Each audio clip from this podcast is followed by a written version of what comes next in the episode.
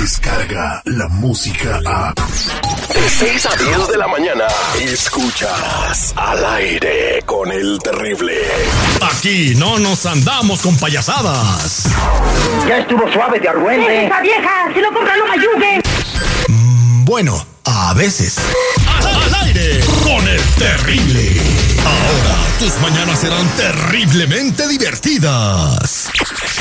Mantente informado y al día con las noticias más actuales desde Telemundo.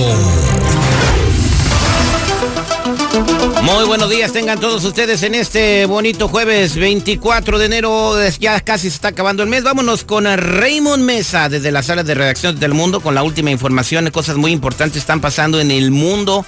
Algo que sucedió en Venezuela que tiene a todo el planeta mirando con mucha atención. Buenos días, Raymond, ¿cómo estás? Buenos días, Terry. Buenos días, Marlene. Buenos días a Fabián también. Antes que nada, un abrazo de Año Nuevo porque no había platicado con ustedes desde el año pasado. Pero empezamos con las noticias del día de hoy. Eh, la situación se complica en Venezuela después de que ayer el diputado y presidente de la Asamblea Nacional, Juan Guaidó, se declarara presidente en funciones del gobierno de su país. Guaidó se presentó ante una multitud en la Plaza Juan Pablo II en Caracas y juró el cargo mientras, en respuesta a los signos de manifestaciones que se dieron en ciudades en todo el país en contra de Nicolás Maduro, el gobierno desplegó decenas de guardias que atacaron a los inconformes con gases lacrimógenos y desafortunadamente dejaron un saldo de aproximadamente 16 muertos, varios heridos y por otra parte Maduro catalogó el paso de Juan Guaidó como un golpe de Estado debido al apoyo inmediato que le dio el presidente Trump.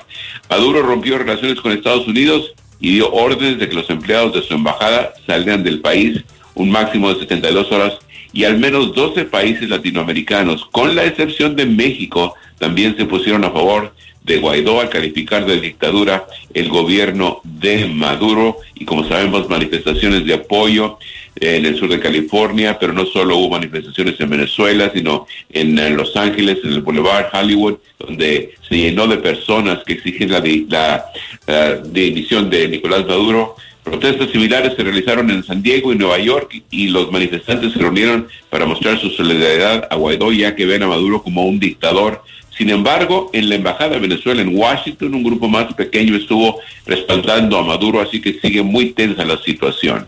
Sí, eh, se miraron imágenes, yo tuve la oportunidad de ver los dos, las dos caras de la moneda. Miles, miles de personas estaban apoyando a Juan Guaidó y también miles y miles de personas estaban en la plaza apoyando a Maduro.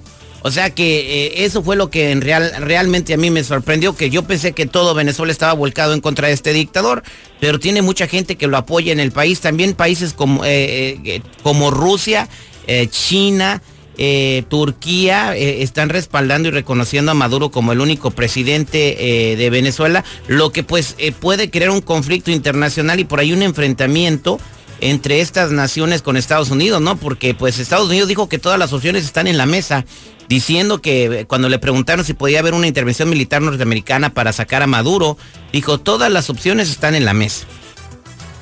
Sería interesante ver qué es lo que sucede, porque como dijiste tú, el país pues está dividido y como suele suceder en estas situaciones, Estados Unidos ha dado su opinión y en esta ocasión Trump dice que lo está respaldando a este aparente, como Maduro le llamó, golpe de Estado. Sin embargo, todo el mundo, como dices tú, China, Rusia están a la expectativa y posiblemente también intervengan dando el apoyo al, actual presidente Maduro.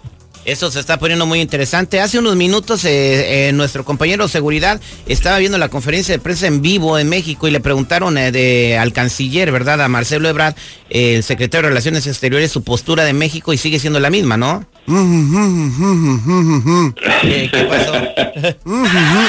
No dijo nada. Nada más dijo que van a esperar a lo que, a lo que pase con todos los demás para poder él ser, seguidores.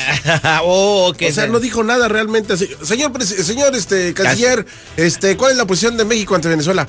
Este, esperemos los tiempos, estaremos muy pendientes de lo que pasa, pero la postura de México es de que tenemos negociaciones diplomáticas y hasta el momento es nuestra postura. Y ya, o sea que siguen, no, no quieren, o sea, como que no se quieren meter, ¿no? Por lo que está en la constitución de no intervención, ¿no? En, en cuestiones políticas de otros países países. Bueno, por lo menos es respetuoso México hasta el momento, ¿no? Eh, está, está como diciendo, pues ustedes háganse bolas, ese es problema de ustedes, ¿no?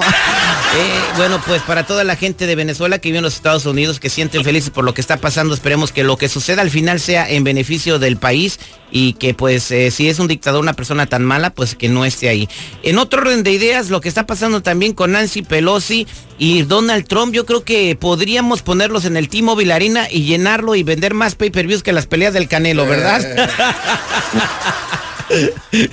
nada más no se ponen de acuerdo estas personas, ¿verdad? Y el discurso del presidente Trump sobre el estado de la nación, que estaba previsto para el martes 29, podría ser pospuesto. Anoche el presidente publicó un mensaje en Twitter en el que anunció que no lo llevará a cabo hasta que se acabe el cierre de gobierno. Y hoy precisamente habrá una votación en el Senado sobre dos propuestas para intentar reabrirlo. La primera pide protección para los Dreamers y beneficiarios del TPS a cambio de fondos para el muro de la eh, en la frontera pero, pero eso ya no vale, pues eh, un juez federal acaba de decir que dejen a DACA tranquilo, que no va a hacer nada, eso ya no puede ser moneda de cambio. No, exacto, y aparte acabamos de cubrir una nota también que la Suprema Corte de Justicia dice que no va a siquiera escuchar argumentos sobre esto hasta eh, junio y no vendrá una decisión sobre los Dreamers hasta el próximo año, así que ellos están a salvo por lo pronto. Esa opción que es la que quiere el presidente Trump, parece que, bueno, casi seguro que no va a pasar. Pero tampoco la otra de abrir temporalmente el gobierno con el fin de negociar sobre la seguridad fronteriza, que primero hay que hacer eso antes de negociar. Los expertos han dicho que ninguna de las propuestas va a ser aprobada. Y qué lamentable, Raymond. Ayer vi en Noticiero Telemundo precisamente una entrevista donde estaban dos, dos eh, janitors, eh, personas que limpian eh, edificios federales, estaban llorando porque dice que están a punto de quedarse sin hogar. Ah, mientras el señor se está peleando por su muro y la mujer más poderosa de los Estados Unidos, vaya que sí es poderosa, pues está deteniendo todo lo que quiere hacer Donald Trump. Entonces, mientras tanto, ¿quiénes son los que están lamentando las consecuencias de sus indecisiones? Pues la gente como estas limpiadoras de edificios federales, ¿no? Exacto, y eh, en realidad, pues al señor Trump y a la señora Pelosi, pues esto no les afecta, así que ellos pueden seguir discutiendo o no discutiendo el tiempo que quieran el juego peleando, pero que paguen. Que paguen, sí, pues mientras, o sea, pues se agárrense, pero la gente qué culpa tiene, ¿no? Como esta señora sí de verdad, eh, están en una situación muy lamentable. Ah, hasta parecen nuevos con la política, siempre ha sido así. Sí, sí, pero ¿cuándo se habían, ¿cuándo se han llevado al traste la ciudadanía? Bueno, se han llevado los inmigrantes. Eh, eh, ah, los, traen secuestrados como moneda de cambio, pero ver a dos mujeres que estaban llorando, que arreglan la bronca porque están a punto de que las corran de sus departamentos porque no pueden pagar la renta, eso sí te da tristeza de ahí debería de haber algo que pueda uno decirle el de la renta, aguánteme poquito, aguante las carnitas, oiga, cuando terminen de pelear, te pago su gana. Ay, rey. Ese, es, un buen punto, ¿eh? Es un buen punto que muchas de los las personas a las que se les debe, deberían de tener un poco de consideración con estas personas porque en realidad en cuanto se reabre el gobierno, casi la mayoría de ellos van a recibir todo el pago a ver, a ver, Raymond, tú también no caigas en el garnito no, no, respete al señor Los biles se tienen que pagar, los biles se tienen que pagar. ¿De dónde? Ay, espérame luz porque el gobierno está parado. Ay, espérame agua, por, Pero está fuera del control de la gente también. Ah, está fuera del sorry, perdón. Es mi, es mi propiedad y yo también tengo, voy a tener multas.